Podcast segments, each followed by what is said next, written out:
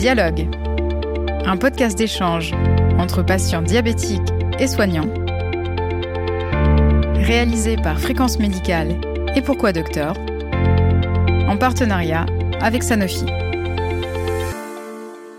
Bonjour à toutes et à tous et bienvenue dans cette série de podcasts Dialogue, lors de laquelle nous allons suivre toutes les étapes de vie d'un patient diabétique.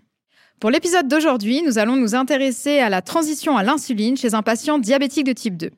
Et pour en discuter, je suis en compagnie du docteur Camille Vattier, endocrino-diabétologue à l'hôpital Saint-Antoine à Paris. Docteur Vattier, bonjour. Bonjour. Je suis également avec Raymond Gonnet, retraité et patient diabétique de type 2. Raymond, bonjour. Bonjour. Alors pour commencer, docteur Vattier, à quel moment le passage à l'insuline est nécessaire pour un patient souffrant de diabète de type 2 le diabète est une maladie très fréquente. Elle touche plus de 5% de la population française et euh, plus de 12% des hommes de plus de 45 ans et 8% des femmes de plus de 45 ans. Donc, c'est vraiment quelque chose de fréquent. C'est une maladie qui est insidieuse. Elle est souvent asymptomatique et malgré tout, elle donne de nombreuses complications avec une mortalité cardiovasculaire qui est multipliée par 2 à 3 ou voire 4 à 5 chez la femme. 25% des dialysés sont diabétiques et euh, il y a souvent aussi des rétinopathies. Donc, ce qui compte dans le traitement du diabète, c'est un traitement qui est bien équilibré et on ne le sait pas avec symptômes. Donc pour ça, on doit suivre régulièrement sur le plan biologique euh, le diabète avec ce qu'on appelle l'hémoglobine glyquée et les patients ont des cibles d'hémoglobine glyquée à atteindre. Et un diabète qui va bien, c'est un diabète qui, quel que soit le traitement, est à sa cible d'hémoglobine glyquée. Dès lors que la cible n'est plus atteinte pour un patient, c'est-à-dire la cible qui permet d'éviter toutes ces complications qui sont multiples et très délétères sur le long terme, même si là, à l'instant T, le patient va bien, euh, il faut pouvoir lui proposer un traitement, quel qu'il soit, qui lui permette d'atteindre cette cible. Donc, lorsqu'avec l'ensemble des traitements antidiabétiques oraux ou injectables, puisqu'il existe d'autres traitements que l'insuline qui sont injectables, nous n'avons pas cet objectif. Il faut proposer aux patients euh, de euh, mettre une insuline et le plus souvent, on commence avec une insuline euh, une fois par jour pour baisser les glycémies du réveil et partir sur une bonne glycémie pour la journée. Et on continue en partie les, autres traitements antidiabétiques, qu'ils soient injectables ou oraux, en fonction du type de patient. Voilà, donc c'est vraiment le patient qui, en fonction de son objectif, qui est propre à, sa vie, à, ce qu'il est, et en fonction des traitements qu'il tolère ou qu'il tolère pas, euh, et à ce moment-là, on va décider de, du passage à l'insuline. Mais ce qui compte, c'est vraiment l'objectif. Ça n'est pas plus grave d'avoir un diabète insulino-traité. Ce qui compte, c'est un diabète qui va bien. Voilà, donc c'est un traitement. Euh, quand est-ce qu'on y passe à l'insuline? Bah, Quand on, s'est préparé ensemble avec le patient euh, à ce traitement, parce qu'un traitement qui marche, c'est un traitement aussi qui convient au patient et pour lequel le patient est convaincu d'une efficacité. Voilà, donc c'est vrai que c'est compliqué parce que les patients n'ont pas de symptômes, mais il faut préparer l'avenir, il faut pouvoir justement éviter toutes ces complications, car on sait aujourd'hui, on a la chance avec des grandes études, on le sait, les complications sont évitables lorsqu'on atteint notre cible d'hémoglobine glyquée. C'est pour ça que tous les trois mois, on dose cette hémoglobine glyquée et qu'on ajuste le traitement. Il faut bien comprendre que euh, sur le plan euh, du mécanisme du diabète, il y a aussi avec le temps, euh, l'insuline est moins fabriquée par le corps. Plus on vieillit, moins les organes fonctionnent et le pancréas fait partie de ces organes et fabrique moins d'insuline. Donc le passage à l'insuline, c'est pas une punition, c'est un peu l'évolution que les reins marchent moins bien quand on vieillit, etc., etc. Et on a la chance de pouvoir y pallier puisqu'on sait faire de l'insuline humaine et que les méthodes d'injection sont également extrêmement faciles. Donc en gros, si je résume, quand on passe à l'insuline, ça ne veut pas dire automatiquement que la maladie s'aggrave. Pas du tout. La maladie est grave lorsqu'elle n'est pas bien soignée. C'est ça le message clé. Raymond, comment est-ce que vous avez vécu votre passage à l'insuline? C'est un peu particulier parce que le passage à l'insuline, lorsque j'ai eu 50 ans, j'ai posé une question à mon diabétologue pour lui demander quelle serait ma situation à 60 à 60 ans. Donc, il m'a dit, Monsieur Gonnet, vous savez, euh, ben, vous passerez sous l'insuline parce que vous allez vieillir, parce que euh, le pancréas va, marcher un peu moins bien, et puis euh, ça, sera une évolution normale. Et là, c'est moi qui ai décidé. Je lui ai dit, ben, écoutez, pourquoi pas passer à l'insuline maintenant? Et c'est comme ça que j'ai voulu passer à l'insuline pour avoir une, autre manière de me traiter, c'est à d'avoir un autre protocole, puisque les cachets, ça me convenait, mais bon, avaler des cachets, on sait que pour les reins, c'est pas toujours très bien. Et puis l'insuline m'a tiré, donc je n'ai pas vu euh, une gravité, j'ai plutôt vu une évolution dans mon traitement. En fait, vous ne l'avez pas pris comme une sanction ah, je ne l'ai pas pris comme une sanction, c'est vrai. On m'a pas dit c'est plus grave, il faut que vous ayez de l'insuline. Non, je me suis dit c'est une autre manière, une manière moins contraignante pour moi, puisque c'est vrai que bon, aller décacher c'est une chose, se piquer ça n'est une autre, mais bon, pour moi ça, ça valait le coup de faire euh, de faire cette démarche. Ça faisait dix ans que je, je prenais des cachets qui me faisaient plus ou moins mal au ventre, donc je voulais avoir autre chose. Docteur Vatier, comment est-ce que vos patients réagissent au moment du passage à l'insuline? Est-ce que vous avez une façon de l'aborder? Comment ça se passe concrètement? En général, c'est quelque chose que je prépare parce qu'on voit que petit à petit, notre objectif, on s'en éloigne petit à petit. Donc, on prépare le patient au passage à l'insuline. Et souvent, les patients réagissent en disant, mais docteur, pourtant, je mange pas de sucre et pour, je comprends pas pourquoi mon sucre il monte. Alors je leur explique, et c'est vraiment important de comprendre, le diabète, c'est une maladie, on régule pas le sucre. On mange pas en permanence, on a toujours du sucre dans le sang, parce qu'on en fabrique. Là, en ce moment, on en fabrique du sucre pour en avoir dans le sang. Et quand on est diabétique, on régule plus ce sucre. Les médicaments nous aident à réguler ce sucre, mais donc c'est pas la faute du patient, c'est pas parce qu'il a pas bien mangé, c'est pas parce que c'est parce qu'il a du diabète. Alors bien sûr, il faut continuer à faire attention à comment on mange, ça c'est important à tous les stades de la maladie.